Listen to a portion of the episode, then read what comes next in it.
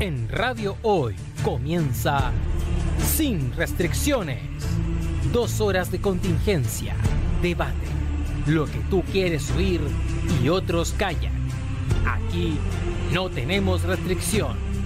Conduce Luis Miguel Retamales.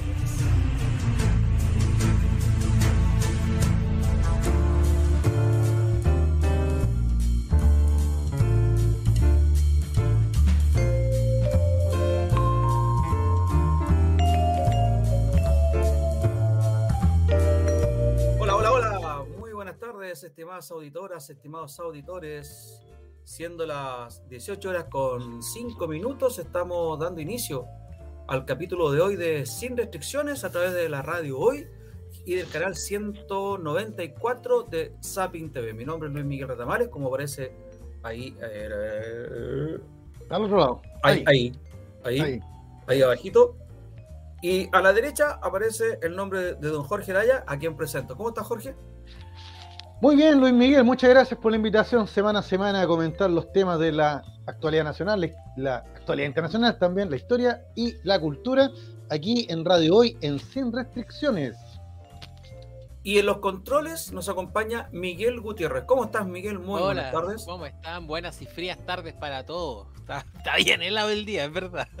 Frías tarde. Aquí se viene una nube negra como la que se viene ¿Qué tenía allá atrás? Eh? Ya a mostrar al, al- al futuro al futuro de, de Chile que parece que se ve negro también. Oye, un saludo Ay, por favor. para Lili. Puta, ¿me, me decís que está en la campaña del rechazo usted también? Un saludo especial para Lili que está pasando un momento Mm. complicado en lo personal. Le mandamos un saludo muy fuerte para ella, para su familia, para su hijo y con toda la confianza y la fe en que podrán salir adelante del, del momento bien complicado que están viviendo. Así que vaya el, el aprecio, el abrazo, el beso para la Lili y para su familia. De todas George. maneras. Cuénteme. Ah, ah, conversemos, hablamos un poquito de actualidad. Yo, mira, hoy día vamos a hablar de, en nuestra campaña de conocimiento de la Constitución, conocimiento mutuo, porque ni tú ni yo somos expertos en esto y somos ciudadanos igual que la gente que nos está escuchando. Vamos a empezar a, a, a conocer, decía adelante, de a poco la Constitución. La semana pasada hablamos de las formas que tiene la Constitución de reformarse. Hoy día vamos a conocer qué dice respecto de la educación y vamos a conocer y también invitamos a nuestros auditores para que eh, nos hagan llegar sus preguntas al WhatsApp que está, que está ahí en la pantalla, al 569-6355-0152, si la vista no me falla. Y también puede ser al WhatsApp eh, 569-9236-4127 donde nos pueden mandar las preguntas y nosotros vamos a leer lo que es el texto y de acuerdo a los conocimientos que tenemos, evidentemente vamos a darle la interpretación, que podemos estar equivocados o no, pero vamos a dar una interpretación en relación a lo, a lo que dice. Recuerden entonces, hoy vamos a estar hablando de la educación. pero eso lo podríamos hacer en la segunda, segundo bloque, Jorge.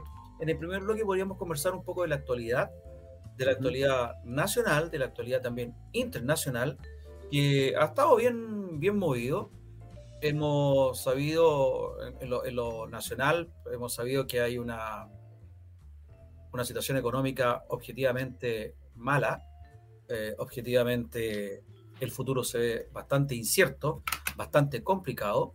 Se ve Eh, recesivo. ¿Cómo? Se ve un futuro recesivo. Sí, bueno, lo dijo el, lo hablamos hace una semana, lo dijo el Foro Económico Mundial ya por ahí hace un par de meses, que se venía una recesión y se venía una crisis migratoria. Eh, esta semana se anunció que Estados Unidos tiene una inflación del 9,1% anual. Nosotros estamos muy, muy complicados porque tenemos un anual de 12,5. Imagínense cómo está en Estados Unidos, que Estados Unidos tradicionalmente no acostumbra a tener inflaciones mayores a 4% al año. O sea, están con el 100% y esto es histórico. Nosotros, nu- nuestra generación, Jorge, estamos habituados a tener inflaciones altas. Eh, cuando retornó la democracia, eh, el- el- la inflación anual era un- en- alrededor del 25-27%. Claro. Eh, entonces nosotros, a nuestra generación como que no, no, no nos asusta, pero bueno, Estados Unidos tiene un 9,1%. El otro día escuchaba una entrevista a un economista, Estados Unidos eh, emitió billetes por el equivalente a 10 mil billones de dólares. Ahí estaría una de las razones por las cuales eh, las presiones inflacionarias están en Estados Unidos. ¿Y qué hicieron los, los estadounidenses? La, la Reserva Federal aumenta entonces la tasa de interés, algo muy semejante a lo que hace el Banco Central en Chile, pero el problema está en que al aumentar la tasa de interés en eh, Estados Unidos, potencia el dólar, ya que el dólar se va hacia los mercados donde los intereses están más altos, y al escasear acá en Chile y en los países en desarrollo, al escasear sube el precio. A menor oferta, mayor precio. Y estamos llegando a límites históricos, sobrepasando límites históricos, ya pasó, parece, la barrera del mil, de los mil pesos, como que se estabilizó ahí en, flotando alrededor de los, de los mil pesos. Y aquí, ¿qué ha hecho el Banco Central? También aumentó la tasa de interés, que sumado al bajo precio del cobre, ejerce una presión también al alza, al alza del dólar y, por otro lado, produce una alza inflacionaria ocasiona un alza, alza inflacionaria, un aumento en los precios. ¿Por qué? Porque nosotros, la mayor parte de lo que nosotros consumimos diariamente, es importado. Y los productos que son importados, que se compran en dólares, tienen que ser pagados al tipo de cambio vigente.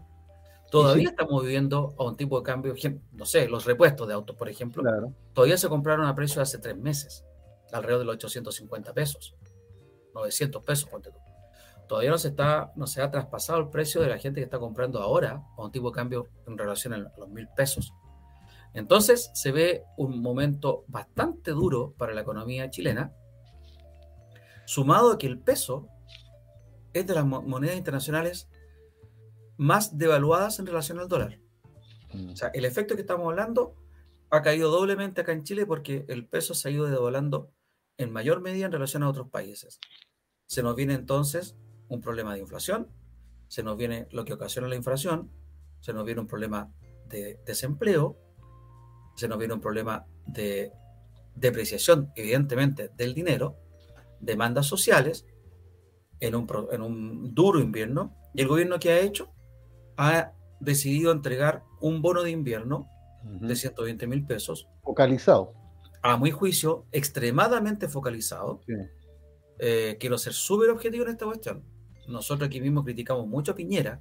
Por lo bueno, no, no venía en, ayuda de, la gente, vino después en ayuda de la gente, hubo esta presión inflacionaria, los técnicos criticaron mucho al gobierno de Sebastián Piñera, hubo un IFE universal, pero ahora está llegando esta ayuda que eh, más, digo yo, más a una eh, crítica contra el gobierno que eh, comentarios favorables porque se hace la comparación primero con Piñera, se hace la comparación que 120 mil pesos ahora es nada. Mira, fíjate, Jorge, otro dato. Este gobierno se comprometió a aumentar el, sueldo mínimo. Con la inflación que ha tenido, la meta que tiene de aumento del sueldo mínimo para el final del periodo, al final de los cuatro años, va a ser casi equivalente al sueldo mínimo que tenía al inicio. Estamos hablando en términos de poder adquisitivo.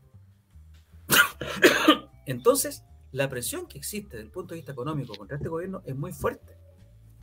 Y más encima, si se suma en que está en un pleno proceso de político, de campaña política, por el apruebo o el rechazo a la propuesta de la nueva constitución, los costos políticos que puede tener el gobierno son muy altos, porque el gobierno se la ha jugado por la opción del apruebo, y no es necesario que la haga pública los principales dirigentes que promovieron una nueva constitución están en el gobierno, partiendo por el presidente Gabriel Boric. Entonces estamos claros que este gobierno es afín a la prueba. Entonces todo este, este clima negativo en lo económico y que muy poco ayuda el gobierno, digámoslo también, por otro lado, en que estos bonos focalizados apuntan justamente a no meterle más liquidez a la economía para no aumentar las presiones inflacionarias que ya son altas de por sí. Entonces está metido en un zapato chino este gobierno, realmente, porque si hace algo más, aumenta la inflación y van a tener duras críticas por la catombe que significa la inflación justamente para los más pobres, a quienes supuestamente se quiere ayudar. ¿Y si, hace, y si no hace nada?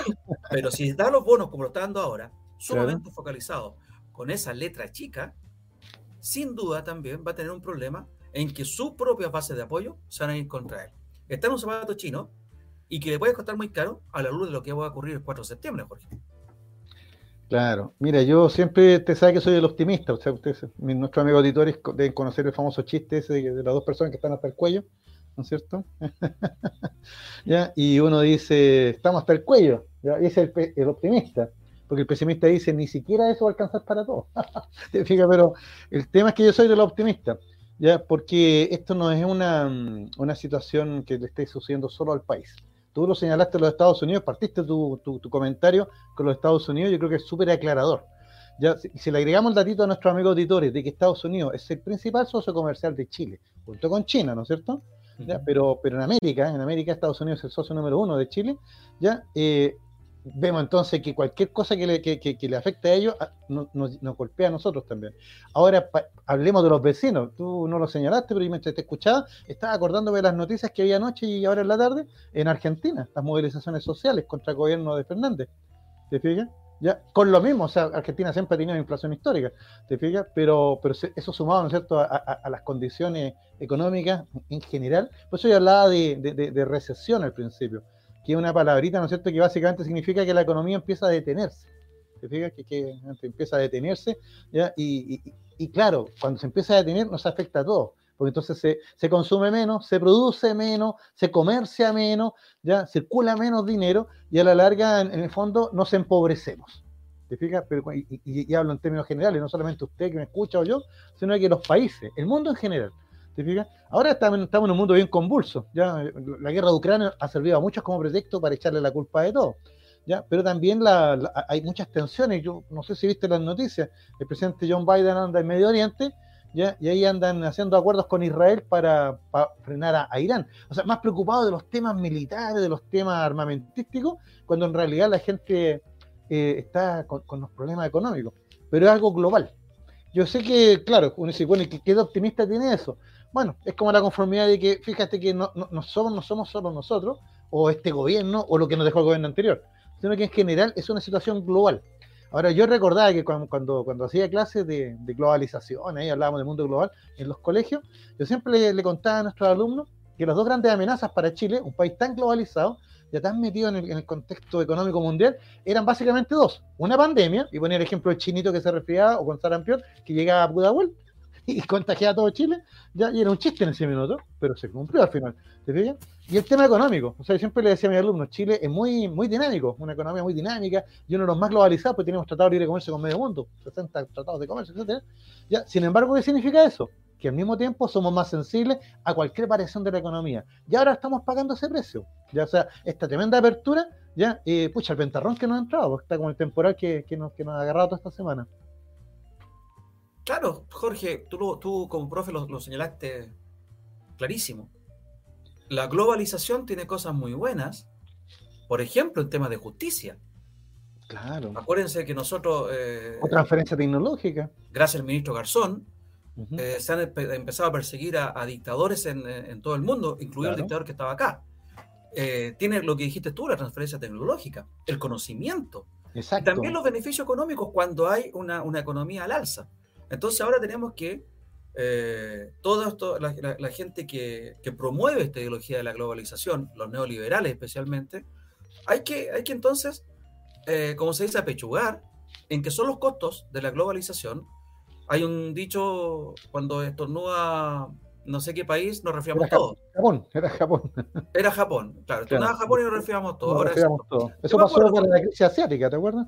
Eh, a, eso quería llegar. Me acuerdo de la crisis asiática, cuando uno, hubo una sobrereacción del gobierno de la época, del gobierno de, Eduardo Frei, eh, y el ministro de, Hacienda era Aninat, Eduardo Aninat. Y también hubo una sobrereacción que también se subieron las la, tasas de interés, lo que produjo un frenazo en la economía chilena. y también fue un producto de la crisis asiática, se hablaba en esos momentos.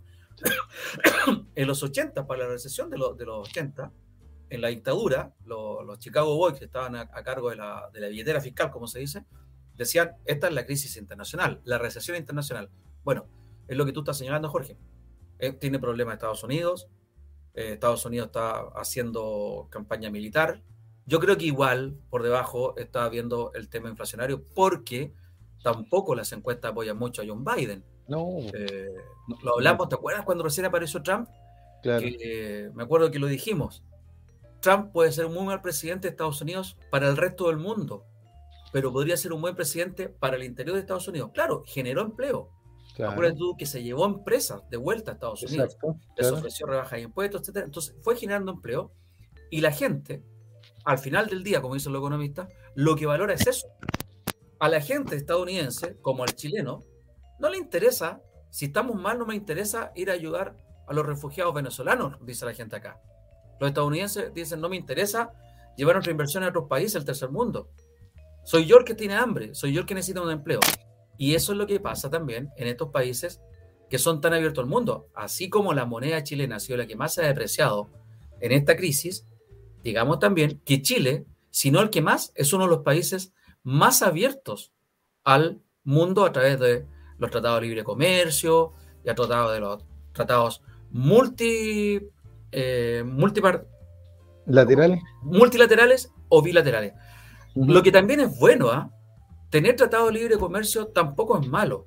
Muchos dicen significa barrar- bajar las barreras a nuestros países y entregarle las fronteras para, para los extranjeros. En algunos aspectos es así. Pero justamente ayer leía a Jorge que uno de los grandes avances que se han producido en Chile en lo que respecta a los derechos y el respeto de las minorías eh, sexuales, justamente vino de un tratado de libre comercio. El móvil, en algún momento, perteneciente a uno de estos organismos internacionales en Europa, durante el gobierno de, creo que fue de Eduardo Frei, cuando vio que no se avanzaba mucho en, en- ganar estos eh, derechos para las minorías sexuales, y donde la, la- la- la política de la derecha conservadora seguía imponiendo, y sobre todo la iglesia seguía imponiendo, el móvil pidió ayuda a uno de estos organismos eh, internacionales basados en Europa. Y sin darse cuenta, se, se fijaron que cuando viene la firma del Tratado de Libre Comercio con la Unión Europea, había un punto que hablaba de la no discriminación. Claro. Y gracias al concepto de la no discriminación, pudieron ir avanzando en el- la unión civil primero y en otros tantos eh, derechos que han ido logrando a través del tiempo. ¿Cómo lo lograron? Justamente a través de un tratado de libre comercio. Pero, algo, pero- que, algo que no, no, no se, no se alcanza a dimensionar, Jorge. pero mira, pongamos un ejemplo más cercano, los acuerdos de Escazú, ya que el gobierno de Piñera no, no, no quiso firmar, Pero que ahora este gobierno ya firmó, ¿no es cierto? Y, y- sigue esto en, camino entonces. ¿Por qué me refiero a los acuerdos de Escazú? Porque básicamente lo que hacen ya es proteger eh, más el tema del medio ambiente y sobre todo la, investigación a los grupos que, que, digamos que, protegen el medio ambiente, los am- ambientalistas, etcétera, ¿ya? Y, y- y- y claro, acá se critica que no le quita soberanía a los estados, cuando en la práctica lo que está haciendo simplemente es que, es que una idea ya de un grupo que era proteger esto se transforma en una idea global, es decir, protezcamos a todo el mundo. ¿Te fijas? ¿Ya? Entonces, y, parte de un, de un- acuerdo eminentemente económico en un principio, pero de ahí se empiezan a derivar otras, eh, o- o- o- otras líneas, ¿ya? Y que tienen que, por ejemplo, con la protección del medio ambiente y, y- y- estos grupos. ¿Te fijas? Entonces, Eso, eso es importante, Jorge, que, que entender entonces que, que que no, todos no estos es solo comprar y vender. ¿no? son en múltiples áreas, pues, George. Exacto, claro. Y fíjate que, claro, hay algunos tratados que son como súper específicos, comprar y vender, ¿ya? Eh, pero generalmente esos acuerdos son los primeros, y de ahí empieza esto a ampliarse. Y por eso que no es llegar y firmar un tratado de libre comercio, estoy pensando en la India. Chile y la India llevan varios años negociando un tratado de libre comercio. ¿ya? Tienen un acuerdo económico, ¿ya? pero que es, limitado a algunos productos, algunas cosas. ¿Te fijas por qué? Porque el tema cultural de India y Chile, ¿ya? Chile es, una- es un país que está vinculado a la cultura occidental, y a los valores y a lo que estamos hablando recién, ¿no es cierto?, de medio ambiente, etcétera, derechos humanos, etcétera. Y la India todavía tiene muchos elementos tradicionales.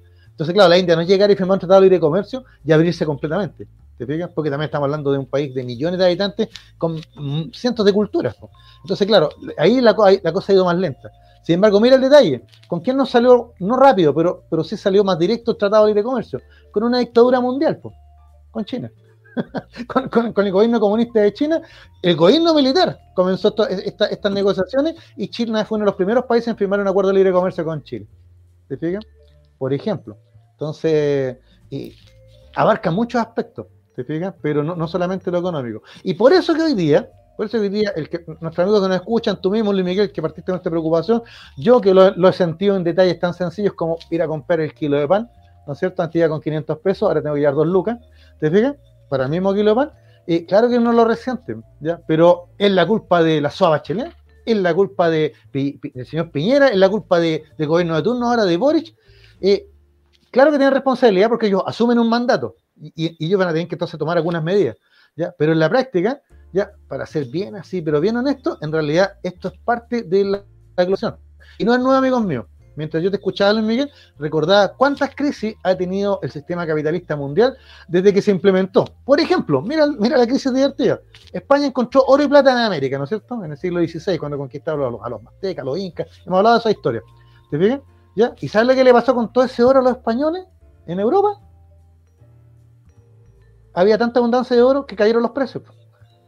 Y España entró en una crisis ya recesiva. Y al final era un tremendo imperio con los pies de barro ya. Los que pudieron capitalizar fueron los que les prestaron plata a los, españoles. Y ellos capitalizaron y formaron sus propios imperios. Holanda y Gran Bretaña. Mira y te estoy hablando del siglo XVII y XVIII o sea uno podría decir oye con toda esa riqueza que tenía España cómo no, no, se convirtió en medio imperio lo hizo pero al final era tanta la abundancia de metales preciosos que proveía América que las bolsas cayeron.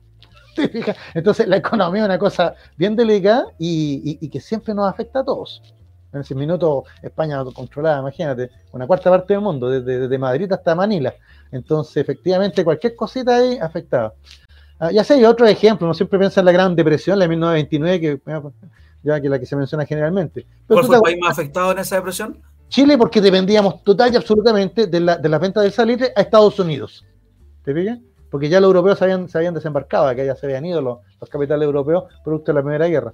¿Te fijas? Entonces, no, es que yo quiera decirle a la gente, mire, no, no reclames, esto es, natural, es cíclico. Como diría un amigo que a lo mejor no está escuchando y le mando saludos. Ahí, ya, claro, la economía, sí, la economía es súper cíclica y uno puede ver esos ciclos. Pero más que cíclica, ¿sabes lo que es, Miguel, la economía? La economía es una montaña rusa, compadre. De repente, ¡guau! Sube, sube, sube, sube, espectacular. Hoy estamos, pero nunca vamos a bajar de acá. ¡Guau! Viene la caída. ¿Te fijas? Y vamos subiendo de nuevo. Entonces, eh, mira, desgraciadamente el, el, sistema capitalista tiene esa, esas variaciones.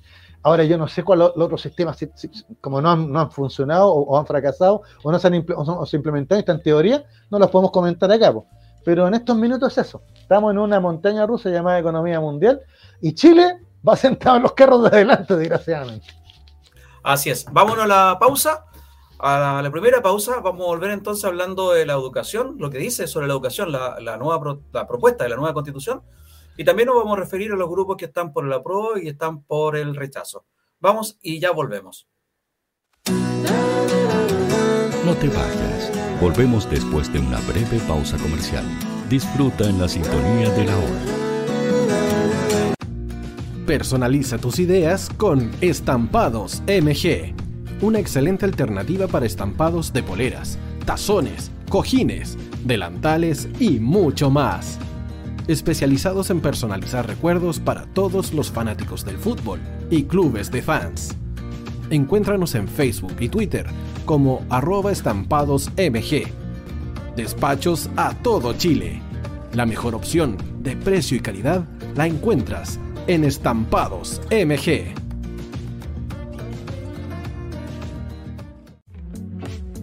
Estudio Jurídico Global Use. Abogados especialistas en derecho de familia, civil y laboral. Las deudas te agobian. Global Use te ofrece diferentes mecanismos jurídicos para tu defensa y tranquilidad. Para consultas y atención personalizada, escríbenos al mail contacto arroba globaluse.cl o visita nuestra página web www.globaluse.cl y pide tu hora de atención sin costo. En Global Use estamos al servicio de la gente.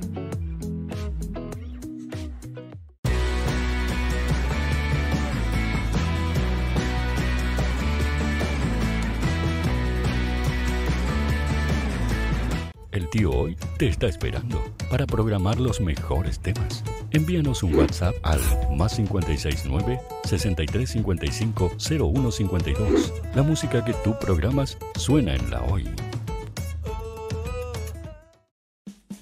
Vota en las diferentes categorías de nuestro ranking. Tú eliges los temazos de la semana en la hoy.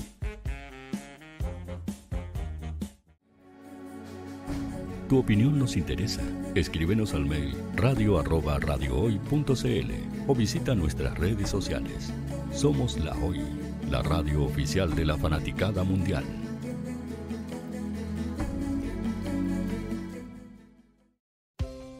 Tú, que nos escuchas todos los días, ¿sabes por qué somos la radio oficial de la fanaticada mundial? Si no lo sabes, sube el volumen. Hola tío, aquí Andrew de Argentina. Hola tío, hoy soy Deb. Saludos desde España. Radio Hoy es mi radio. Hola, mi nombre es Eric y los estoy escuchando desde La Habana, Cuba. Hola tío, hoy es un placer estar escuchando a Najo. Os mando un saludo desde Brasil, o como decimos por aquí, un abrazo muy fuerte. Chao, chao. Hola tío, soy Yángela y soy de Puerto Rico. Hola tío, aquí una peruana desde Italia, en sintonía de la radio de la fanaticada mundial con Radio Hoy y el tío Hoy, por supuesto. Hola tío, Hoy soy Alexa de México, tengo 8 años. Hola tío, ¿cómo estás? Te saluda Mónica Osuna desde Paraguay. Hello tío Hoy, we're streaming from the United States and we thank you for doing this special stream. La radio Hoy, soy Laxane y los escucho desde Nicaragua. Hola tío, soy Majo de Bolivia. Hola Radio Hoy Chile, muchos saludos desde Honduras. Hola tío, te saluda Eric desde Ecuador. Hola, soy Mabel de Buenos Aires. Radio Hoy te escucha. Hola, buenas tardes. Saludos desde Venezuela. Hola Radio Hoy, les saluda Germayori Mancía desde Guatemala. Hola amigos de Radio Hoy. Tío Hoy, tío Hoy, tío Hoy. Para Chile, América y el mundo, Radio Hoy, la radio oficial de la fanaticada mundial. El área deportiva de la Hoy está todos los fines de semana reporteando, transmitiendo y llevándote la emoción del fútbol. Hoy Deportes, con el fútbol nacional e internacional, campeonato chileno, primera B y fútbol femenino. Sintonízanos sábados y domingos por www.hoydeportes.cl y todas nuestras redes sociales. Porque somos la, la pasión que desborda sus sentidos.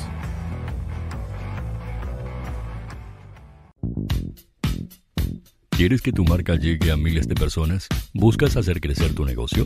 Envíanos un mail a radio@radiohoy.cl y sé parte de nuestra parrilla programática. Únete al equipo de auspiciadores de la Hoy.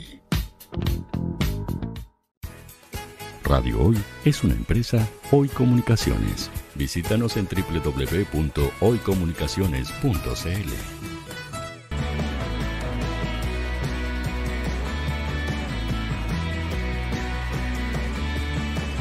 Para Chile, América y el mundo, Radio Hoy, la radio oficial de la fanaticada mundial.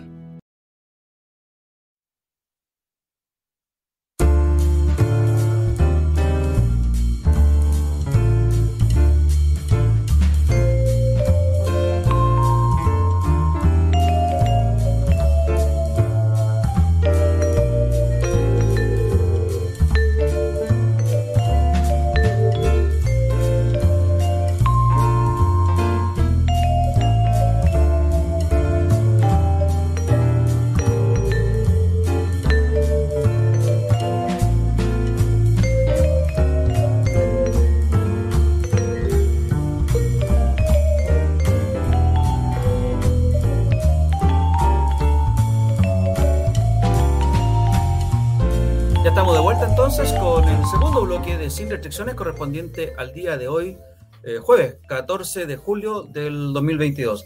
Em, estamos ya prácticamente mes y medio de lo que va a ser el plebiscito del 4 de septiembre, que va a definir si la ciudadanía chilena definitivamente aprueba o rechaza la, la, propuesta de nueva constitución emanada de la Convención Constitucional que trabajó durante un año entre junio y julio del 2021 al, al, mes de julio del 2022.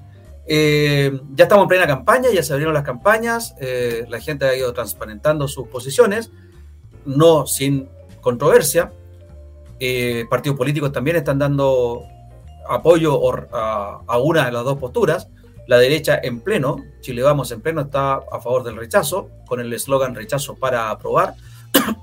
Reformar. En el fondo, lo que ellos están postulando es que se rechace esta propuesta y se han comprometido a través de una carta a, a hacer cambios eh, sustanciales en la actual constitución y para eso también están promoviendo en el actual Parlamento una reforma constitucional que permita que el quórum para transformar, para hacer reformas a la Constitución, baje de los dos tercios a cuatro séptimos. Esto es como una medida desesperada, algo que se viene pidiendo desde el año 90, cuando eh, volvió la democracia en Chile, y sin embargo ahora accedieron a hacerlo, pero siempre va a caer la duda del, del sector opositor a si tienen realmente intención o no de hacer eh, este cambio, ya que lo, lo, comprometieron en el plebiscito del año 89, lo recordamos eh, la semana pasada, y definitivamente no se llevó a cabo. La UDI nunca se comprometió, digámoslo, con Jaime Guzmán, nunca se comprometieron a reformar la constitución, pero sí lo hizo Renovación Nacional y una vez retornada la democracia se olvidaron rotundamente de este compromiso.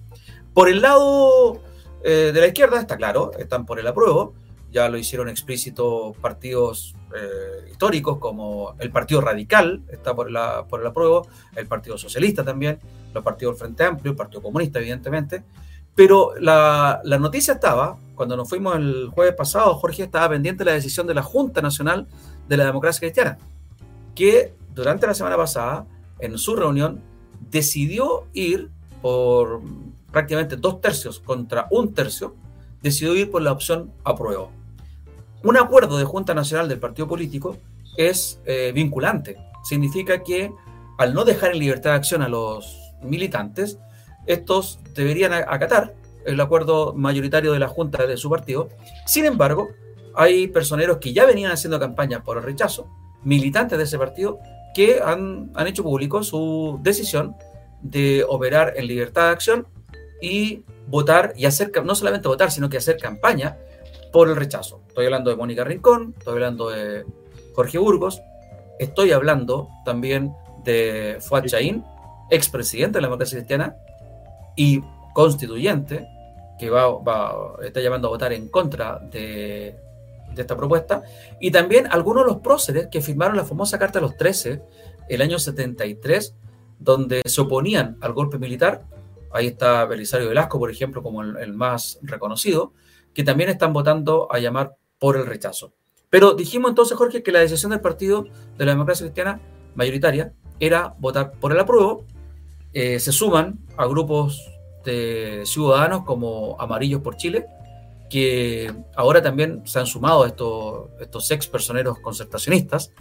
Y eh, por el lado del, del, apruebo ha venido también una novedosa agrupación, no, no, no llama agrupación, pero sí una novedosa eh, carta donde 40 y algo ex ministros de la concertación se suman a la campaña de la prueba.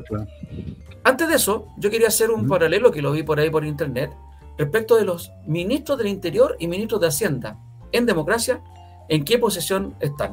Ya vimos que Ricardo Lagos, el presidente, el expresidente Ricardo Lagos, puso una, una, posición intermedia donde no se inclina ni por una ni por la otra. Eh, Frei Rustable se inclina por el rechazo, pero los ministros del Interior, por ejemplo, de, durante el gobierno de Patricio Elwin, Enrique Kraus, está por el rechazo. Eh, ¿Era que no? de la, ¿Perdón? Era que no.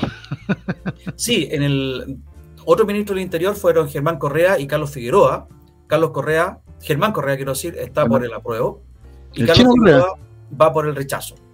En, durante el gobierno de Frey, estamos hablando, eh, los ministros de Hacienda y de Economía fueron Eduardo Aninat y Manuel Farfán, que ambos están por el rechazo. Luego, durante el gobierno de Ricardo Lagos, eh, los ministros del Interior, José Miguel Insulza, Francisco Vidal y Nicolás Izaguirre, que, bueno, Izaguirre ocupó en el, primer, en el gobierno de Lagos la Hacienda y en el gobierno de Michelle Bachelet también ocupó también. un cargo en secretario general de gobierno, si no me equivoco. Los Educación están, también. Educación también, sí. Los tres están por el apruebo. Y en el caso de, de, durante el gobierno de Bachelet, Andrés Saldía, que fue el ministro de Interior, Belisario Velasco, ya lo mencionamos, que es su secretario, y también ocupó la, la cartera de Interior, y Edmundo Pérez Lloma, curiosamente, Edmundo Pérez Lloma, digo, irónicamente, están por el rechazo. Él es uno de los del grupo de los 13. Arregla las casas mejor. Otros ex ministros de Bachelet, como Rodrigo Peñailillo, ¿se acuerda de Peñailillo que salió por el caso, el caso Cabal? No, no ha hecho pública su opción. es que él es un laguitos. no, no, pero por último no, no, se ha manifestado. es verdad.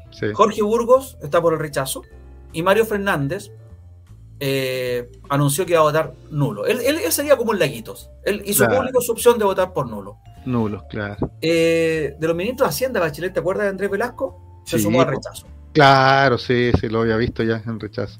Hace rato, que andaba pololeando a la derecha, sí, dígame. ¿Qué pasó Arenas, que es el que también estuvo el ministro de Hacienda y fue mm, llevó a cabo la primera reforma, ¿te acuerdas? Sí. Él está por la prueba. Y Rodrigo Valdés no ha mencionado cuál va a ser su, postura. Y por, el, por otro lado, yo te decía hace un rato, hay 49 exministros que han decidido hacer público su opción por el apruebo. Como Vitar, por ejemplo, Sergio Vitar.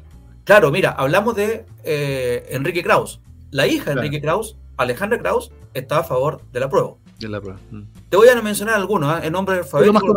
Pues, por, los, por, por los nombres. Tú hablaste, ya hablamos, Alejandra Kraus, Álvaro Elizalde, el presidente o el expresidente del Partido Socialista, Álvaro Erazo, el ex, el ex ministro de Salud, Álvaro García, ex ministro de Economía, mm. Andrés Palma, un destacado ex personero de la democracia cristiana, presidente de la juventud de la democracia cristiana en nuestra época, ¿te acuerdas? Claro. Eh, sigo, Carolina Toá. La escuché el otro día, la escuché el domingo, muy interesante la de Carolina Toá, muy lúcida. Ah, mira qué bien. Sí, la entrevistaron el domingo en, en, en CNN. Ok. Carlos Minami, muy cercano al leguismo, también está por la prueba. Claudia Pascual, bueno, una ex eh, ministra del Partido, Comunista. Partido Comunista. Curiosamente, Enrique Correa, fíjate tú, Correa de los más renovados, de los que más se habían como asimilado a esta nueva ideología, llamémoslo, también está por la prueba. Francisco Buenchumilla, el actual senador. Claro. habíamos hablado muy crítico de la DC, muy crítico. Sí, sí, sí. Bueno, después quiero hablar algo de la DC, ¿te acordáis los guatones y los, y los pelucones? bueno, ahora son los, son los oligarcas y los hacendados, ¿no? Una cosa así. Seguimos. Francisco Vidal, ya lo dijimos. Heraldo Muñoz. una crítica dura, sí. Heraldo Muñoz, era que no. Heraldo Muñoz, el ex canciller, ex ministro en Estados Unidos, ex ministro de, mundo. ¿Qué? Un hombre de mundo le vamos a poner, ¿eh? porque eh, conoce la. Académico, además. Claro. José Antonio Viera Gallo, fíjate, también me sorprende gratamente que esté firmando por la prueba. me parece muy bien. Jorge Insunza. Ajá. Eh, que fue, fue ministro y fue parlamentario. Sí, es Insulza, no es Insulza, José Miguel Insulza, ¿no es cierto? ah, José Miguel Insulza también está firmando. También, también está firmando. El, ex secretario de la OEA, también está por la prueba, también la guista, y también está por la prueba, fíjate. Es que hay que mojarse el traserito de vez en cuando, pero bueno.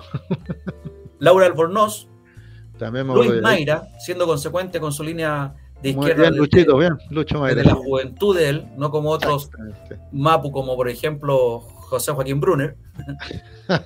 Eh, seguimos, Nicolás y Seguirra, ya habíamos hablado, también está por, el, por el apruebo. El expresidente del Partido Socialista, Osvaldo Andrade, también está por el apruebo. Em, Paulina Veloso, Ricardo Solari, me preguntaba Ricardo Solari, también cercano al laguismo, fíjate tú, que el expresidente Lago lo menciona mucho en sus memorias, Ricardo Solari, ex ministro de dirigente juvenil en etapa de la dictadura y ex ministro del Trabajo también. Claro. Sergio Vitar, tú lo dijiste en su momento. Lo mencioné, sí, porque yo leí la carta de Vitar, la, vi en las redes. Jasna Proboste y sí. Jerko Lubitich. Jerko Lubitich también. Dirigente estudiantil, muchos años. Personero antiquísimo de la democracia cristiana, como tú dijiste, dirigente estudiantil de la. De la época de la dictadura. De la, FESECH en esa época, ¿te acuerdas? no era la FECH. Era la, la FESECH. sí, me acuerdo, porque yo entré justo en ese minuto cuando él salió presidente, 84. Claro. Mira, interesante cómo se va moviendo los apoyos y los, y los rechazos, Jorge. Es que, es que bueno, en, a ver, el plebiscito no te da más, más opciones que esa, aprobar o rechazar, ¿ya? Y, y aunque alguien dijo que iba, iba, a ponerse en el balcón a mirar, al final no cumplió su palabra, se, se, metió para un lado ya, ¿no es cierto? La, senadora Rincón. Pero más o menos los juegos biológicos, ¿ya? Como yo lo señalaba hace un par de programas atrás, la oligarquía, ¿no es cierto? Este grupo que busca mantener sus privilegios, ¿no es cierto? Y sus prebendas, ya van a apoyar, ¿ya? El rechazo, porque es lo que les permite seguir negociando, seguir cocinando. Pues. Eso fue lo que denunció Francisco Vidal, el, senador Buenchumilla y Yanna Proboste, que lo ha leído a todos esta semana, y todos están señalando lo mismo. ¿ya? De que en realidad la, estrategia del rechazo es, tratar de convencer a la gente de que no, ahora sí, ahora sí hacemos la reforma, así que vote rechazo, con toda confianza. Bueno, ¿y qué garantía tenemos que ganando el rechazo esas reformas se hagan? ¿Ya? ¿Te fijas? O sea, eh, es más incertidumbre. Sin embargo, al, votar a pro, y esto ya es mi opinión personal, ya a uno le queda la sensación de que, si bien es, cierto, a lo mejor el texto es perfectible, al votar a prueba y seguir lo mismo que ya comentamos la semana pasada, no, es más que perfectible, es totalmente posible reformarlo, ¿ya? pero teniendo el texto. ¿Se fija? Lo demás, para mí es pura chanza nomás. Como, y, el más duro en, los comentarios fue precisamente el senador de la democracia cristiana, Buen Chumilla, que dijo, dijo él aquí, eh, la derecha no nos puede venir con estos cantos de sirena a, encandilar, o sea, transparentemos la cosa. Ya de repente se pusieron súper democráticos, a dos meses del plebiscito, no, ahora sí hacemos todas las reformas ahí por ahí. Perdóname. Conocemos a la derecha desde la no nos van a venir a contar cuánto hoy día. Bueno, y ahí está el, movimiento que, que Amarillo se suponía que era un movimiento ciudadano, se le han ido metiendo estos políticos y, aparentemente detrás siempre de, de Era un movimiento funcional, pues, amarillos, siempre estuvieron estos personeros reconocidos y, y exfuncionarios de la concertación, que además son los que ponen, ponen el, la plata ahí, pues Jorge. Sí. Amarillos es, simplemente un movimiento instrumental. Para que la gente. ¿se, acuerda cuando hablábamos de que el PP era un partido instrumental años atrás, cuando apareció? sí, amarillo, fue eso. Acá, acá instrumentalizaron poniendo unas caras bonitas, poniendo unas caras así, medias de izquierda, así, medias, medias culturales, como el caballero este Christian Walker, ¿ya? Y así como para acercarse a la gente. Pero en realidad esa era la pura, la pura fachada nomás. Te fijas la pura fachada. Ahora ya sabemos que lo que viene de atrás. Mira, me voy a poner súper cristiano, Luis Miguel. Para mí el, rechazo con estos amarillos, estos caballeros, son como los fariseos. ¿ya? Y los que saben de religión se acordarán que Jesús dijo, los fariseos, igual que tumbas, blanquitos por fuera, hartacal, pero podridos por dentro. Es mi opinión. Hiciste la mención con el PPD, ojalá que, no pase lo mismo porque el PPD, producto de intereses personales entre los cuales está el interés de, estaba el interés del, del expresidente Ricardo Lagos, se mantuvo después de la después del retorno a la democracia. Era un partido instrumental cuando no se podían incluir partidos como el Partido Comunista y el Partido Socialista, pero una vez que se levantaron esas trabas, ahí está el PPD. Sigue siendo un partido, se, se, eh, se, presentaba y se pretendía ser un partido de la ciudadanía, y ahora es un partido político como cualquier otro. No sé qué lo diferencia el PPD con el PS, por ejemplo, o el Partido Radical, son un bloque más o menos socialdemócrata. Pero ahí están producto de qué? De intereses personales. Entonces no vaya a ser que este movimiento amarillo por Chile después se transforma en un partido político, tal como dijiste tú, como, el PPD. Sí, pero bueno, a través de la historia de Chile hemos tenido hartos, hartos partidos y cosas extrañas, así, ya hay mezclas, etcétera, de ver, porque la política es así. Te fijas, la política es así. y, no lo vamos a criticar. Lo único que yo valoro, para terminar el comentario, ya, lo que valoro es que transparentemos nuestra posición. Ya no nos pongamos lagos. O sea, no podemos estar por sobre lo que está sucediendo en el país. ¿ya? Aquí hay que definirse. Y las definiciones, como tú lo dijiste, de aquí a un mes y medio. Definámonos, por, favor. Y por lo mismo, es bueno también dejarnos de hablar y de desprestigiar al otro, ya sea el apruebo o sea el rechazo, claro, si ya, con las fake news o con quien no lo leyó. Por eso vamos a empezar a leer nosotros los temas de la Constitución. Hoy día vamos a hablar de la educación. ¿Qué dice la Constitución en relación a la Constitución? Exacto. Mira, primero déjame, yo, te mandé un, resumen que es del Colegio de Profesores, ¿eh? Así que no, la fuente es buena. Y yo me di el trabajo de revisarlo y compararlo para ver si me estaban metiendo alguna cuchufleta. Y no, el orden es distinto, sí, en el esquema que te mandé del colegio de profesores. ¿Ya? Pero, pero, vamos a lo formal. Sí, en el quería comentar. Eh, artículo 35. eso, 35, 36, hasta el, mira, 36, 37, 32, hasta el 40 y, mira, por aquí lo tengo. 37, espérate, voy, voy avanzando desde el Estado, 38, 39, 40, 40 hasta el artículo 43. Ya, ahí está. Esos son todos los que hablan acerca de educación. Correcto. Hasta el artículo 44 en adelante empieza a hablar de la salud. Claro, para que nuestros amigos que nos están escuchando, si tienen el texto, lo tienen ahí en, la pantalla del computador o lo tienen físicamente, es la página 11 en adelante. Ahí está la, ahí habla de educación, del 35 al 43. Bueno, partamos. del artículo 35, ¿qué es lo que dice? Dice, toda persona tiene derecho a la educación, la educación es un deber primordial e ineludible del Estado. En el segundo capítulo dice, la educación es un proceso de formación y aprendizaje permanente a lo largo de la vida, indispensable para el ejercicio de los demás derechos y para... Ya, eso es un bla, bla, bla. Exacto. Los fines son la construcción del bien común, la justicia social, el respeto también. ¿Cuáles son los fines de la educación? Lo más importante hasta ahí, hasta ahora, lo que nos clarifica el artículo 1, que todos tienen derecho a la educación Exacto. y que es un deber primordial e ineludible del Estado. Exacto. Punto 4. La educación se rige por los principios de cooperación, no discriminación, inclusión, justicia, participación, ta, ta, ta, ta, ta. Los Enfoque de género, pluralismo y los demás principios consagrados en esta constitución. No tiene carácter de sexista, tiene un carácter no sexista, No sexista, sexista. quiero decir, y se desarrolla en forma contextualizada. Lo importante aquí entonces que es no sexística, sex- sexista y considera la pertenencia territorial, cultural y lingüística. Esto ya en el contexto de lo que es el medio ambiente de esta, constitu- de esta constitución, que es plurinacional, que el respeto a las culturas y los distintos pueblos que conforman la nación, ¿verdad? Claro, y a las minorías, claro. ¿no? La educación se orienta hacia la calidad, entendida como el cumplimiento de sus fines y principios. Evidentemente, señaló, claro. todo se, se tira a la calidad, es todo un lugar común. Exacto. La ley establecerá la forma en que estos fines y principios deberán materializarse en condiciones de equidad en las instituciones educativas y en los procesos de enseñanza. Fíjate, remarca el número 6. ¿Sabes por qué? Porque eh, uno de los fake news es que poco menos aquí se nos está imponiendo una educación estatal. ¿ya? Sin embargo, no se está imponiendo nada, porque aquí dice claramente el número 6. La ley establecerá la forma. O sea, todavía no se ha hecho. Tiene que hacerse, hay que discutir estas leyes para ver cómo hacer esta educación. Pero estos son los principios. Entonces, Claro. eliminamos fake news al tiro. Aquí no le están imponiendo ningún tipo de educación, señora. Señora Juanita. El punto 7 del artículo 35 dice, la educación es de acceso universal en todos sus niveles y obligatoria, desde el nivel básico hasta la educación media inclusive. Esto ya estaba en la constitución Sí. del año 80. Claro. Sí, sí, sí. Pasamos al, al 36 y aquí viene algo ya bien importante. El acápite 1 del artículo 36 habla del Sistema Nacional de Educación. ¿Qué es el Sistema Nacional de Educación? Va a estar integrado por los establecimientos y las instituciones de educación parvularia, básica, media y superior, o sea, de los cuatro estados de educación, creadas o reconocidas por el Estado. O sea, creadas o reconocidas por el Estado. Si hay alguna entidad particular que es reconocida por el Estado, también es parte del Sistema Nacional de Educación. Sí, qué bueno que re- remarcaste eso, creadas o reconocidas por el Estado, porque también andaban diciendo por ahí la fake news de que solamente iban a haber colegios estatales nomás, porque los privados, los subvencionados desaparecían.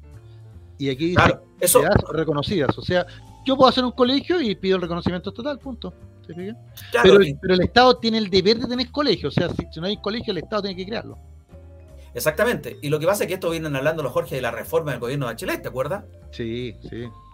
Bueno, se articula que el Sistema Nacional de Educación se articula bajo el principio de colaboración y tiene como centro la experiencia de aprendizaje de las y los estudiantes.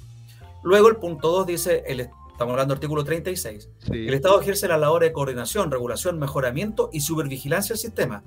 La ley determinará los requisitos para el reconocimiento oficial de estos establecimientos e instituciones. Lo, lo repite en el fondo, te fijas, está nuevamente diciendo que la ley va a establecer los requisitos. O sea, no Lo que tú estabas diciendo. acá. No están acá los requisitos, acá siempre están los principios. Es que eso, eso Jorge, qué bueno que lo recalcas.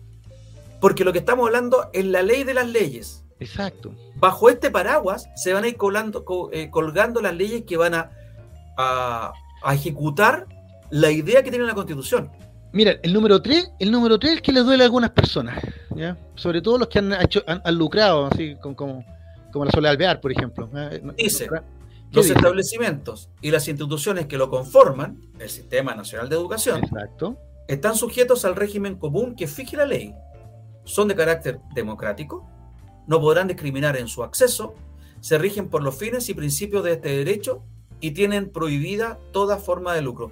El número 3 que acabamos de leer es lo que es actualmente la educación después de la reforma de la presidenta Michelle Bachelet, que la llevaron a cabo justamente gracias a las protestas de los que hoy día están en el gobierno, donde estaba la Camila Vallejo, donde estaba Jackson, etcétera.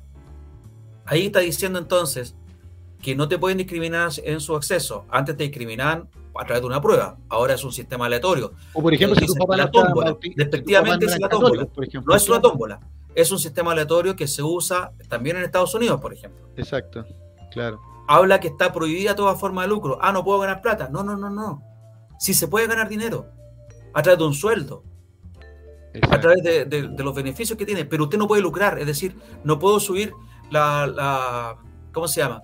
La mensualidad para yo con eso aumentar mis ingresos y dejarte fuera porque tú no tienes plata para montar la, mensualidad. El lucro se refiere a eso, a ganar más allá de lo que está eh, estipulado. estipulado por la ley. O mira, el ejemplo que yo conozco muy bien porque trabajé mucho en varios colegios subvencionados, y es que muchos colegios subvencionados vendían la pomada de la subvención, pero en realidad lo que hacían era eh, cobrarle un mínimo a los alumnos y a los apoderados, ¿no es cierto? Ya recibir la subvención estatal y esa subvención ellos la invertían en otros fines ya generalmente fortunas propias. Acuérdate cuando se, se, por ejemplo, mismo. Por ejemplo, inmobiliarias, ¿te fijas? Claro. y eso es lucro, o sea, estoy recibiendo recursos del Estado, pero no, lo estoy invirtiendo para mí educando, sino que lo estoy, invirtiendo para mí mismo, o sea, me estoy haciendo más rico. Y eso es lucro. Y eso es lo que se termina, se acaba. Una de las polémicas que viene en esa época, ah, tengo que trabajar gratis. No, no, si no hay que trabajar gratis, va a tener un sueldo. Y a lo mejor un buen sueldo. Claro pero nada más que eso, o sea, que, la plata que viene para la educación sea para la educación. Exactamente, básicamente es eso, que la plata que, se destina para educación y que proviene de los fondos de todos los chilenos, de nuestros impuestos, sea para el colegio ese y no para el sostenedor, sí, básicamente es eso. Vamos al número 4. El Sistema Nacional de Educación promueve la diversidad de saberes artísticos, ecológicos, culturales y filosóficos que conviven en el país, en línea con lo que es la Constitución. Número 5. La Constitución reconoce la autonomía de los pueblos y naciones indígenas para desarrollar sus propios establecimientos e instituciones de conformidad con sus costumbres y cultura, respetando los fines y principios de la educación y dentro de los marcos del Sistema Nacional de Educación establecido por ley. Los fines y principios ya lo hablamos hace un rato. Los marcos del Sistema Nacional de Educación, ¿cuáles son? Van a ser establecidos por la ley. Entonces, un pueblo indígena va a poder tener su propio establecimiento que promueva su costumbre, que promueva su, cultura, pero, pero ateniéndose al marco que le va a dar el Sistema Nacional de Educación. Exacto. el Estado, en el número 6 dice que el Estado brindará oportunidades y apoyos adicionales a personas con discapacidad y en riesgo de exclusión. Mira qué importante porque queda con rango constitucional ahora eso. Exacto. O sea, obliga. O sea, si tú tienes un colegio y vas a tener alumnos ciegos, o tienes un colegio y vas a tener alumnos con discapacidades eh, motores y no tienes, ponte tú, y tienes escalera el colegio, bueno, el Estado va a tener que velar porque eso se, se regule. Correcto. La educación pública, número 7, dice constituye el eje estratégico del Sistema Nacional de Educación. Aquí está lo que tú decías delante, Jorge. Su ampliación y fortalecimiento es un deber primordial del Estado, para lo cual articulará, gestionará y financiará un sistema de educación pública de carácter laico y gratuito, compuesto por establecimientos e instituciones estatales de todos los niveles y modalidades educativas. Aquí lo que pasa, Jorge, yo creo que aquí está uno de, de, los reparos que hace algún tipo, algún grupo de personas, es que va a haber una educación pública que tiene que ser laica y gratuita. Tú no vas a pagar por educarte, pero va a ser laica. Es decir, si tú quieres, porque el Estado chileno es laico, si tú quieres tener tu hijo en un colegio que imparta una determinada religión, vas a tener que ir donde ese, esa fundación quizás que te va a cobrar en forma particular por, ese, eh, por esa forma de educación. Porque el Estado lo que te va a asegurar es una educación laica. Gratuita sí, pero laica. Sin ningún tipo de tendencias culturales o religiosas. Mejor dicho, religiosas. Claro. Ahora, aquí muchos tal vez se han, desesperado en este el número 7, pero cuando uno revisa la historia de la educación en Chile, la educación en Chile siempre ha sido impulsada desde sus orígenes por el Estado. De hecho, por tal escribió el Ministerio de Educación, de Educación ya no, se llamaba Instrucción Pública en ese tiempo. ¿Te fijas? A partir de ahí estamos hablando de 1830. ¿Te fijas? Ya, y el carácter laico lo tiene por lo menos desde el año 20. ¿ya? Así que no, no hay ninguna, esto no es una novedad, digamos. Pero claro, cuando tú no, sabes la historia y te, la venden como que no, mira, esto está afectando, no sé, por los colegios de, por ejemplo, los colegios evangélicos. No, pues si usted quiere tener su colegio evangélico, más arribita dice, ya, creado, ¿no es cierto? O, ¿no es cierto? Ya, eh, puede hacer su colegio evangélico. Y si usted no quiere que su, y si quiere usted que su hijo esté sea formado en religión, bueno, busque entonces ese otro tipo de institución. Pero el Estado tiene la obligación de dar educación para todos. Y como es para todos, tiene que ser laica, porque tiene que englobar a todos los grupos. Ahí está. Yo creo que ese, es el, punto de discusión. Tú, lo resumiste súper bien. Ahora, para ser justos, yo entiendo la postura de aquellos que dicen, no tengo libertad de enseñanza. ¿Por qué no tengo libertad de enseñanza? Porque yo soy católico y quiero tener a mis hijos en un colegio católico. ¿Qué es lo que ocurre ahora, Jorge?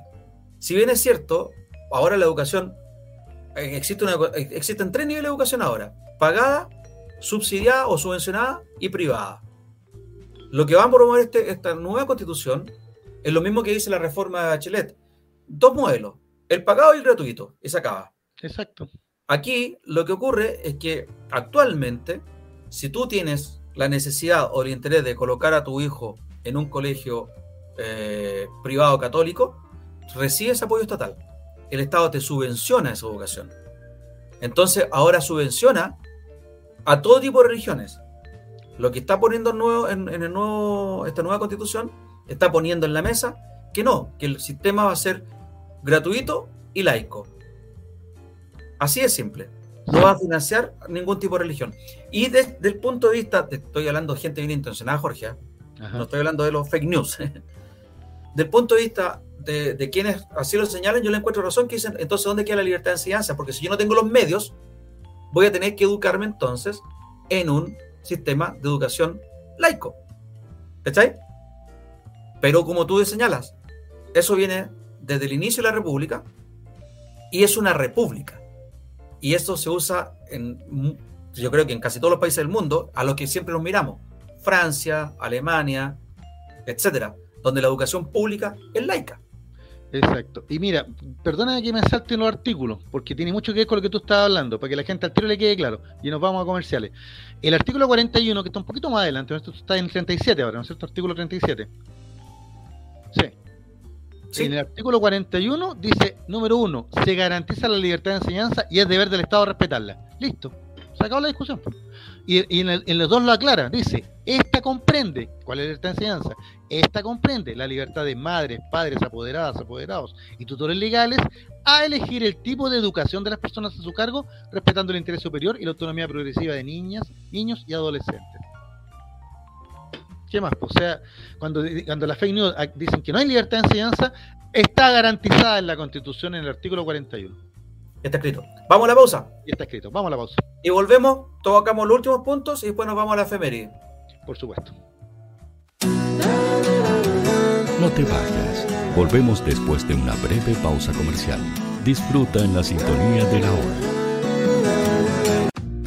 Personaliza tus ideas con Estampados MG. Una excelente alternativa para estampados de poleras, tazones, cojines, delantales y mucho más especializados en personalizar recuerdos para todos los fanáticos del fútbol y clubes de fans. Encuéntranos en Facebook y Twitter como arroba estampadosmg. Despachos a todo Chile. La mejor opción de precio y calidad la encuentras en Estampados MG.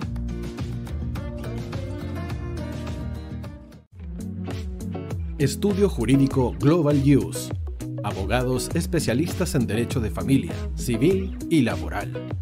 Las deudas te agobian. Global Use te ofrece diferentes mecanismos jurídicos para tu defensa y tranquilidad. Para consultas y atención personalizada, escríbenos al mail contacto arroba o visita nuestra página web www.globaluse.cl y pide tu hora de atención sin costo. En Global Use estamos al servicio de la gente.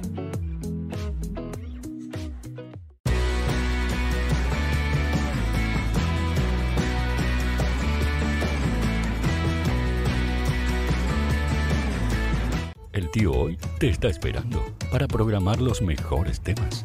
Envíanos un WhatsApp al más 569 6355 0152. La música que tú programas suena en la hoy. Vota en las diferentes categorías de nuestro ranking. Tú eliges los temazos de la semana en la hoy.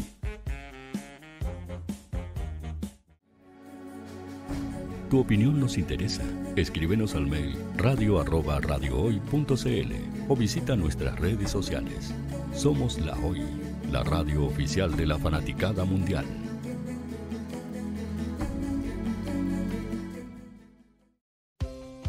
Tú que nos escuchas todos los días. ¿Sabes por qué somos la radio oficial de la fanaticada mundial? Si no lo sabes, sube el volumen. Hola tío, aquí Andrew de Argentina. Hola tío, hoy soy Deb.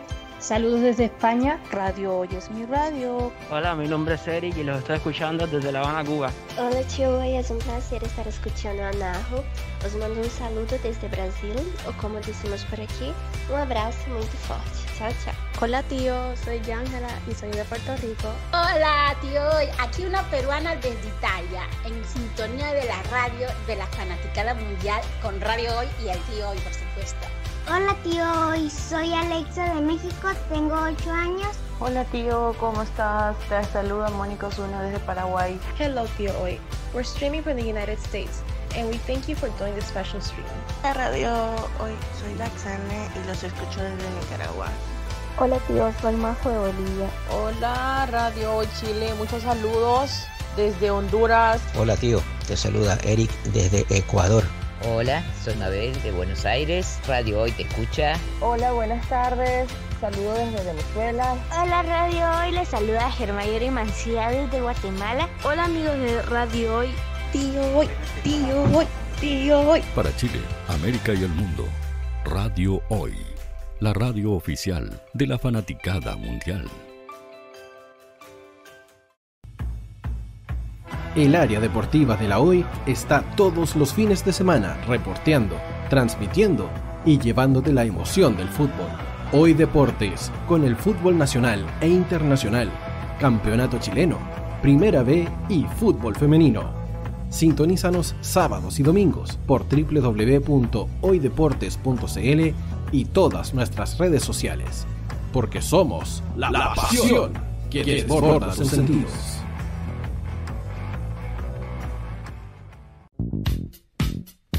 ¿Quieres que tu marca llegue a miles de personas? ¿Buscas hacer crecer tu negocio? Envíanos un mail a radio@radiohoy.cl y sé parte de nuestra parrilla programática. Únete al equipo de auspiciadores de la Hoy. Radio Hoy es una empresa Hoy Comunicaciones. Visítanos en www.hoycomunicaciones.cl.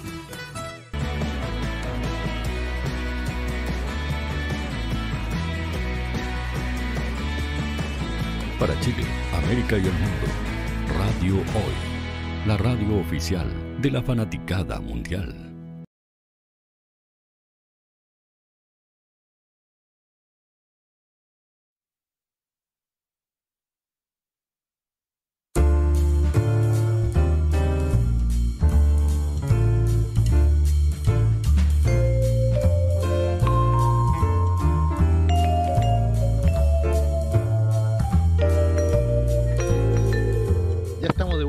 Sin Restricciones, el espacio de la radio hoy, para el comentario de la actualidad nacional, internacional, la historia y la cultura. Ya les habla Jorge Araya y en estos minutos con nuestro amigo Luis Miguel vamos a terminar de revisar ya qué dice el, el proyecto, ¿no es cierto?, el borrador, ¿ya? No, este no es el borrador ya, pues, perdón, este es la propuesta de nueva constitución en términos de educación, que está pero muy interesante. Sí, pues la Así que- propuesta, pues, Jorge, no es el Sí, borrador. yo ya- y- y que como me quedé con el, con, el, con el meme que estábamos hablando hace un rato, es la propuesta de nueva constitución. Oiga, quedamos en el 37, pasamos al 30 y... 37 estamos. Era. Sí, estamos en el 37, pero tú hiciste una muy buena Claro, aclaración. que yo, me salté al 41. 41 porque que- creo que era importante hacer esa aclaración de, de que está garantizada la libertad de enseñanza, o sea, y está garantizada, en, en- en- en- o sea, si está escrito en la Constitución, ese es el marco. Entonces, eh, los fake news que andan diciendo de que no hay libertad de educación y que yo no voy a poder poner a mi hijo y que, no- y que van a terminar todo en el Instituto Bolivariano de Cuba, no, no es así. Correcto. Pero que hay muchas cosas que se dicen Mm, y que sin embargo cuando uno va al texto ve que se dice lo contrario y se explicita, lo, con- no que esté implícito, se explicita lo contrario, como tú Déjame- acabas de decir. Déjame hacer una aclaración, una aclaración pequeñita, que tal vez, tal vez eh, hemos juzgado tal vez mal a nuestros amigos constituyentes, sobre todo los que negan todo o dicen estas tonteras.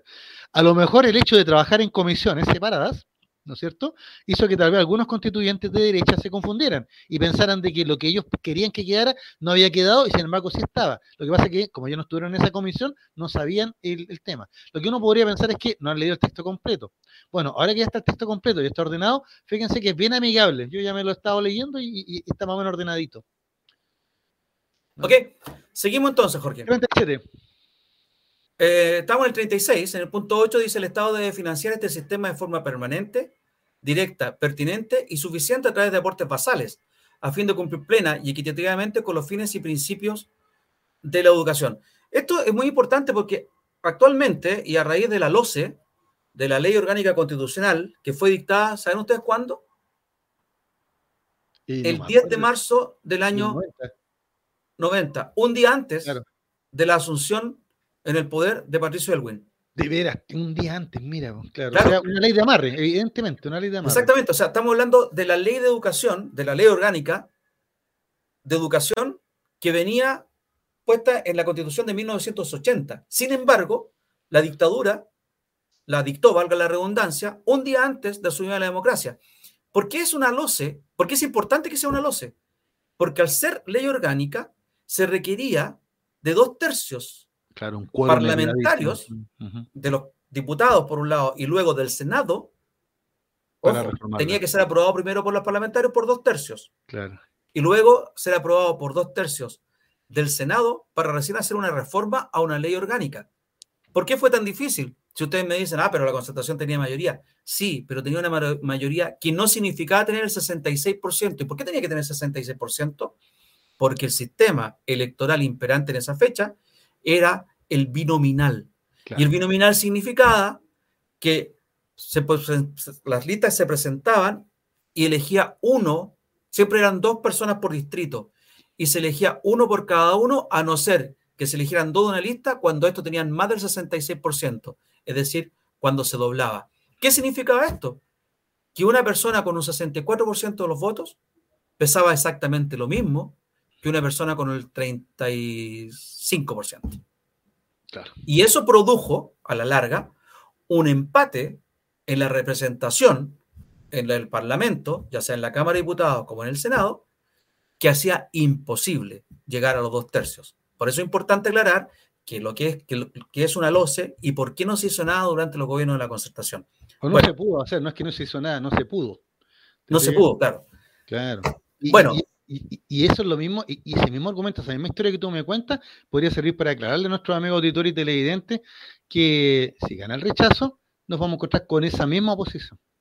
Lo que te quería decir es que eh, durante la dictadura, en, a mediados de los 80, por ahí por el año 85, 86 puede ser, se traspasó los establecimientos educacionales a las corporaciones educacionales municipales. Claro. Se salió del, Estado, ya no llegaba el Estado directamente a las escuelas, era a través de las municipalidades. Y hemos visto, hasta ahora se siguen viendo, que esos recursos que llegaban a las corporaciones municipales se usaban para otros tipos de, para otros temas. De gastos. Incluso gastos personales, como lo que está pasando con la ex alcaldesa de Antofagasta, que ha sido detenida en ah. Holanda. Entonces, lo que está diciendo el artículo 36 en el punto 8, que el Estado vuelve a hacerse cargo y a financiar este sistema nacional de educación. Exacto. De tal forma que, lo que decías tú al principio de todo esto, Jorge, los dineros llegan donde tienen que llegar. Si tiro en el presupuesto de la nación una cantidad determinada para educación, pues bien, que vayan a educación, no a la casa de los alcaldes, no a los bolsillos de los administradores municipales. Los sostenedores, claro. O, en el caso, los sostenedores, pero que, ya no van a ver. Claro. Paso al artículo 37, Jorge. Sí. El sistema de educación superior, aquí vamos a hablar de las universidades, estará conformado por las universidades, los institutos profesionales, los centros de formación técnica, las academias creadas o reconocidas por el Estado y mira qué importante, y las escuelas de formación de las policías y las Fuerzas Armadas. Estas instituciones considerarán las necesidades comunales, regionales y nacionales y tienen prohibida toda forma de lucro. Se incluyen en esto a las escuelas de las Fuerzas Armadas, escuelas matrices y escuelas de suboficiales. ¿Por qué es importante? Porque vamos a ir más adelante a lo que, a lo que viene después. En el punto 6, estoy hablando del artículo 37, lo que acabo de leer es el, artículo 37, inciso 1. En el inciso 6 dice, los estudios de educación superior conducentes a títulos y grados académicos iniciales serán gratuitos en las instituciones públicas y en aquellas privadas que determinen la ley. ¿Se acuerdan que recién dijimos que el sistema de educación superior estará conformado por universidades, institutos, papá, papá, y escuelas de formación de policías y fuerzas armadas? Aquí lo que está diciendo con el punto 6 en que las escuelas matrices y escuelas de formación de las Fuerzas Armadas también serán gratuitas, lo mismo que la universidad. Eso es un cambio muy importante que apunta a la democratización también del acceso a nuestras Fuerzas Armadas. De todas maneras, de todas maneras, sí, claro, estaba mirando acá. Sigo. Las... Dígame. ¿Al 38? No, no, que... punto del 37. Ah, ya, Baulista atrás, ya. Las instituciones de educación superior tienen la misión de enseñar, producir, socializar el conocimiento, bla, La Constitución protege la libertad de cátedra, la investigación y la libre discusión de las ideas de las académicas y los académicos de la universidad creados reconocidos por el Estado. Esto es re importante para que no ocurra lo que ocurrió entre el 73 y el 89, donde la gente, por discutir ideas no afines al gobierno, definitivamente se les persiguió, se les hizo desaparecer incluso. O sea, en el fondo lo que dice que aunque la universidad sea estatal, hay libertad de cátedra. Exacto. Y libre discusión de las ideas. Exacto. Eso es importante. La institución de educación superior, dice el punto 3, del Estado forman parte del sistema de educación pública y su financiamiento se sujetará a lo dispuesto por esta Constitución, debiendo garantizar el cumplimiento íntegro de sus funciones de docencia, investigación y colaboración con la sociedad. Esto es re importante lo que viene ahora, Jorge, el número 4. En cada región existirá al menos una universidad estatal y una institución de formación técnico profesional de nivel superior estatal. Estas se relacionarán de manera coordinada y preferente con las entidades territoriales y servicios públicos con presencia regional de acuerdo a las necesidades locales. ¿Por qué es importante? Amigas y amigos de Santiago, hay regiones que no tienen universidad. O que si tienen, tienen una sede donde hay dos o tres carreras. Exacto. ponemos el ejemplo de la undécima región. Sí, y el tema, mira, ya que pusiste el ejemplo de Aysén, dice más adelante, dice, se relacionarán de manera coordinada y preferente con las entidades territoriales y servicios públicos. O sea, e, el tema es que también eh, responde a, la necesidad y a la realidad de la región. O sea, por ejemplo, si estamos en la, región de Aysén, ya vamos a poner una universidad que eh, genere puros ingenieros comerciales. No, pues a lo mejor lo que necesitamos ahí, ¿no es cierto?, son ingenieros forestales, vinculados con técnicos forestales, típicos, o sea, que potencien la región. Tal cual. Tal cual, porque... Eso se refiere al final, dice, de acuerdo a las necesidades locales. En el fondo, ¿qué hace? Yo me acuerdo que cuando surgieron todas estas universidades privadas, después de la reforma del año 80, claro.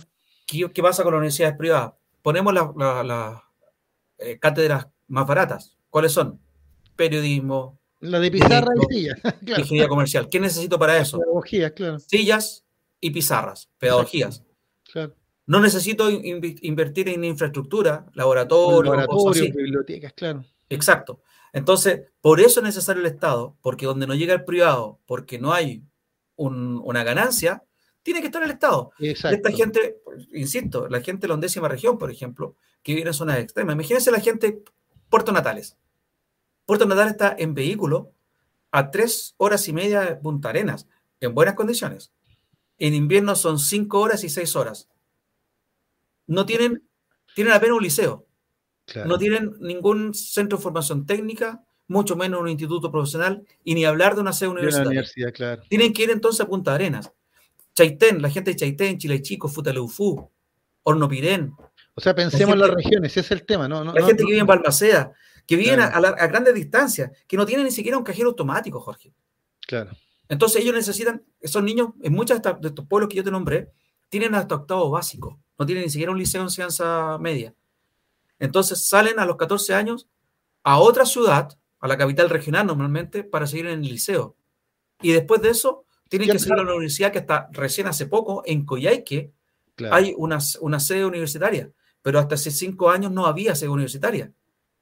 Entonces, es gente que, ¿sabes qué? Le queda más cerca a Argentina.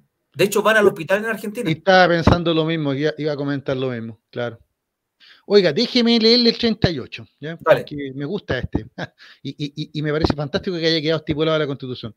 Dice, artículo 38, es deber del Estado promover el derecho a la educación permanente a través de oportunidades formativas múltiples, dentro y fuera del sistema nacional. Espérate, que me quede corto aquí de educación, fomentando diversos espacios de desarrollo y de aprendizaje integral para todas las personas. Quiero un breve comentario, porque me parece importante que esté este artículo aquí incluido. Pero cuando hablamos de educación permanente, estamos hablando ya no, no, no de la básica, la media, la superior, que acabamos de hablar, en universitarias, técnica profesional, sino que la educación permanente se refiere a lo que antes se denominaba educación para adultos. Y no nos olvidemos que en este país hay personas que por temas laborales, familiares, por lo que sea, por lo que sea, no han podido terminar a veces la básica, o a veces la enseñanza media, o al revés, personas que, aunque tengan su enseñanza media, no pudieron acceder a, la educación técnica o a la universitaria, y a través entonces del sistema de educación permanente pueden llegar ahí. Entonces, lo importante es que la educación permanente, es decir, que podamos educarnos desde los no sé, por cuatro años que entramos a jardín infantil, hasta los 80 años inclusive, ya está con rango constitucional ahora, te fijas, como un derecho. Y, lo que dice es que el, deber del Estado, ¿ya? impulsarlo. Y eso me lleva al artículo 39, quiero leerlo al tiro, mira. Dice, el Estado garantiza una educación ambiental que fortalezca la preservación, la conservación y los cuidados requeridos respecto al medio ambiente y la naturaleza, y que permita formar conciencia ecológica. Aquí podrían decir que tenemos un artículo súper ideologizado, porque al final dice formar conciencia ecológica. O sea, mira qué bonito lo que está diciendo el artículo 39, una educación ambiental que lo que quiere que los chilenos del futuro ya tengan conciencia del medio en que viven para cuidarlo. Y es muy importante en el ejemplo que tú pusiste, Jorge. Aysén, un ingeniero forestal, lo primero que le, que, le, dicen es la explotación económica. Claro, el es, el sistema, es el sistema en el que estamos. Totalmente individualista, dijimos antes, y totalmente economicista. Entonces, donde hay ingreso, donde hay un, un ¿cómo le dicen? Una, una ganancia, una utilidad, ¿no es cierto? Una utilidad, claro. Eh, vamos, vamos a ir a explotarlo. Y se han explotado los bosques. O, por ejemplo, una persona que estudie acuicultura, con la crianza de los salmones. Los salmones están depredando el fondo marino, ya hicieron de la décima región, lo depredaron, y ahora están en, la undécima región y también se están yendo a la duodécima. Con esto que estás leyendo tú, que va a permitir formar conciencia ecológica y que va a garantizar una educación ambiental, que va a fortalecer la preservación del medio ambiente, te van a decir, perfecto, explotemos esto, pero en una forma sostenible, sustentable. Sustentable, Nadie está diciendo que la naturaleza es intocable. Evidentemente, si te estás muriendo de hambre, pues Jorge, tú vas a talar un, un árbol, ¿no es cierto? Sí, pero el tema es que las generaciones futuras también van a, van a morirse de hambre y van a necesitar ese arbolito también. Entonces, no, pero lo que se refiere es que lo va a talar para vivir, no, de nuevo, no para arrasar con la naturaleza, para no para ganar, exacto, no para ganar más lupitas ahora, simplemente. para hoy día y hambre para mañana. Exacto, claro. Mira, el artículo 40 también interesante porque, y, este es uno de los que también han salido fake news relativo a esto. ¿eh? Dice, toda persona tiene derecho a recibir una educación sexual integral que promueva el disfrute pleno y libre de la sexualidad, la responsabilidad sexoafectiva, la autonomía, el autocuidado y el consentimiento, el reconocimiento de las diversas identidades y expresiones del género y la sexualidad, que erradique los estereotipos de género y que prevenga la violencia de género y sexual. Claro, yo he escuchado he leído tonteras por como que mira, esto es un libertinaje total. No, no es libertinaje, simplemente es asumir que si nos educamos, como dice ahí, una educación sexual integral, no solo vamos a reconocernos a nosotros mismos, sino que vamos a reconocer a los otros en sus derechos. ¿Te fijas? Y, básicamente vamos a terminar con estos prejuicios ahí dice estereotipos, pero básicamente son prejuicios. ¿Ya? ¿Por qué? Porque los prejuicios ¿ya? que generan estos estereotipos generan a la larga violencia. Aquí dice violencia de género y sexual. Recordemos el casos emblemáticos que han habido en Chile en estos temas, o la violencia que se, que se ejerce generalmente contra la mujer.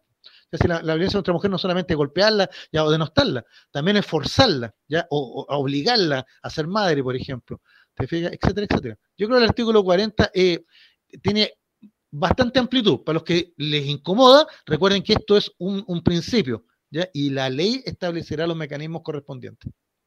No, y está de acuerdo con los tiempos, pues Jorge. Evidente, o sea, ya, ya lo que te comentaba entre medio cuando empezamos el programa te decía lo, del fútbol femenino, te fijas, el, comentario típico, ¿no es cierto? Ah, mira, las marimachos. Ya, bueno, es un estereotipo, vamos a tener que dejarnos esas cosas y esperar que nuestras futuras generaciones de chilenos tengan otra mentalidad, así como tengan conciencia ecológica, también tengan una educación sexual integral que le permita reconocer en el otro una persona y no estereotiparla. Artículo 41, ¿ya lo leíste? Sí, lo leímos ya, 42. Paso al 42. Sí, el 41, para que se recuerden nuestros amigos, es sobre la libertad de enseñanza, que ya lo explicamos. 42, vamos. Dale. Ah, sigo ya, ¿te gustó? Bueno, sigo, sigo haciendo la locución yo. Artículo 42. Quienes integran las comunidades educativas tienen derecho a participar en las definiciones del proyecto educativo y en las decisiones de cada establecimiento, así como en el diseño, la implementación y la evaluación de la política educacional local y nacional. La ley especificará las condiciones, los órganos y los procedimientos que aseguren su participación vinculante. Qué interesante este artículo, te hago el comentario al tiro porque como he trabajado en colegio, ya aquí básicamente lo que está diciendo es que quienes entienden la comunidad educativa no son solamente los estudiantes y sus apoderados, también los profesores, también los auxiliares, es decir, todas las personas que participan del proceso educativo en un colegio. Y aquí lo que está diciendo es que todos tienen, ¿no es cierto?, derecho a participar. No, no porque sea el auxiliar, o porque sea el profe, ¿no es cierto?, que está reemplazante, o porque sea, no sé, eh, tutor y no el papá del niñito, todos tienen derecho a participar. Esa es la idea. Claro, hay diversas instancias de acuerdo al rol que cumpla dentro de la comunidad.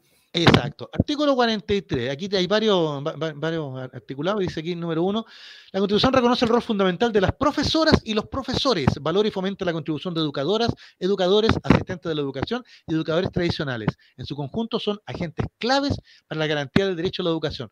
Me encantó este artículo 43, número uno. ¿Por qué? Porque ninguna Constitución le había asignado este rol a, o reconocido este rol a los profesores. Así que es un reconocimiento constitucional, que es importante porque de aquí se arranca después derecho, a ley, etcétera. Número dos dice, el Estado garantiza el desarrollo del quehacer pedagógico y educativo de quienes trabajen en establecimientos e instituciones que reciban fondos públicos.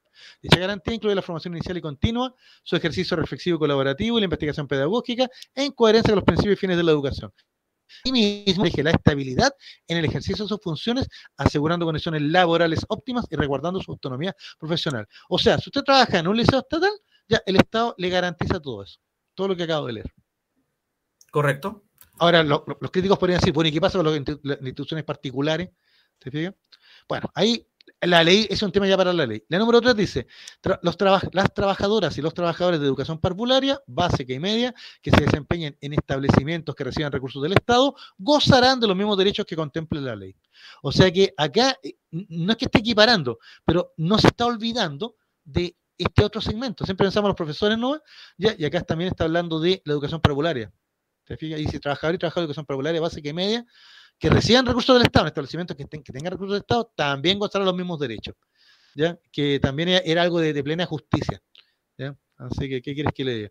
Sí, interesante porque se acuerda de, se acuerda de, lo, de, personajes importantes en el tema de la educación. O sea, se habla la educación y el Estado, la educación y el Estado, la educación y los privados, bueno, y, los que ejercen la educación, y los que trabajan en los colegios, y los que cuidan a tu hijo en el jardín infantil, bueno, ellos también tienen derechos. ¿Te digo? Y aquí los reconocen. Básicamente, esos tres que, que leímos al final es un reconocimiento muy importante porque ninguna constitución lo había hecho.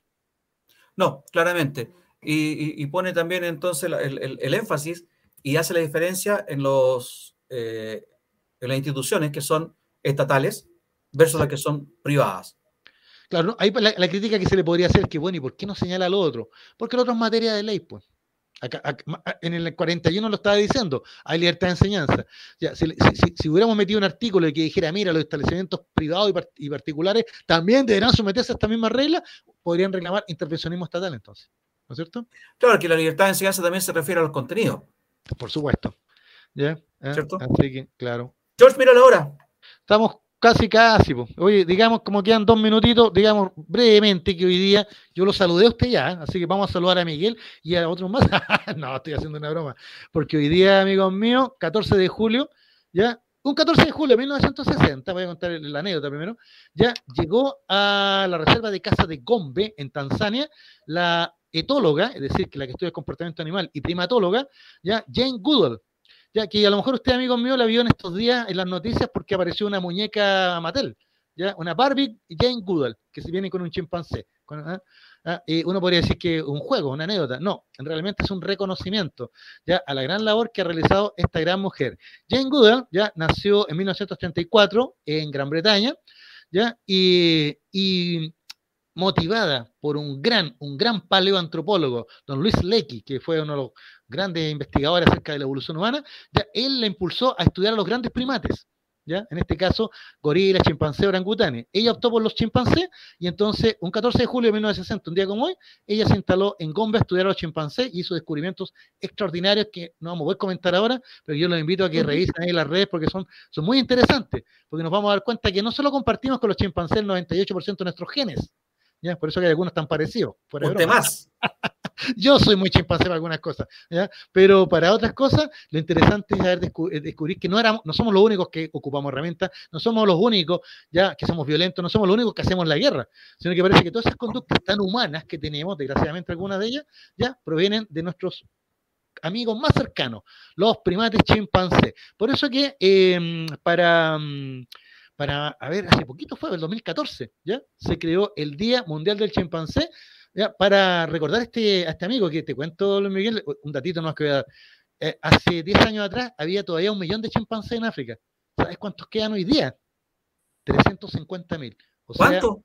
350 mil. La casa, el aumento, la, la, expansión urbana, te fijas, en la expansión agrícola, ya, la incomprensión y la brutalidad humana que va destruyendo los, los, los, medios ambientes, han convertido a, a, nuestros primates más parecidos a nosotros, son casi nuestros primos, casi nuestros hermanos genéticamente hablando, ya, eh, en una especie amenazada. Y por eso que nuestra amiga Jane Goodall es con toda justicia, una heroína del siglo XX. Ella fundó la institución, el Instituto Jane Goodall en 1977 para temas de defensa del medio ambiente, ¿ya? y ahí se creó el programa Raíces y Brotes, ¿ya? Root and Shoot, ¿ya? que trabaja hasta el día de hoy en la formación de jóvenes en todo el mundo para generar una conciencia ecológica. Jane Goodall, ¿qué quieres que te diga? Yo, yo la amo. Me encanta. Esa, la, mira, estas son las personas indispensables en, en, en, nuestro planeta. Una persona como Jane Goodall. Así que. Hay hombre que no feliz día del chimpancé. Pues, feliz día mundial del chimpancé. Y antes de irnos, un saludo a Francia, 14 de julio, el Día Nacional de Francia. No nos podemos olvidar nuestros amigos en París. Ahí está. Gracias, Jorge. Muchas gracias, Miguel, por la puesta en el aire. Jueves. Nos vemos el próximo jueves a esta misma hora, 18 horas. Y a contar de mañana, este programa está disponible en YouTube y en Spotify. Próximo jueves con otro tema de la Constitución para que también juntos la leamos, hagamos las preguntas que hay que hacerse y veamos, eh, vamos a votar informados. Muchas gracias, nos vemos el próximo jueves. Chau, chau, chau.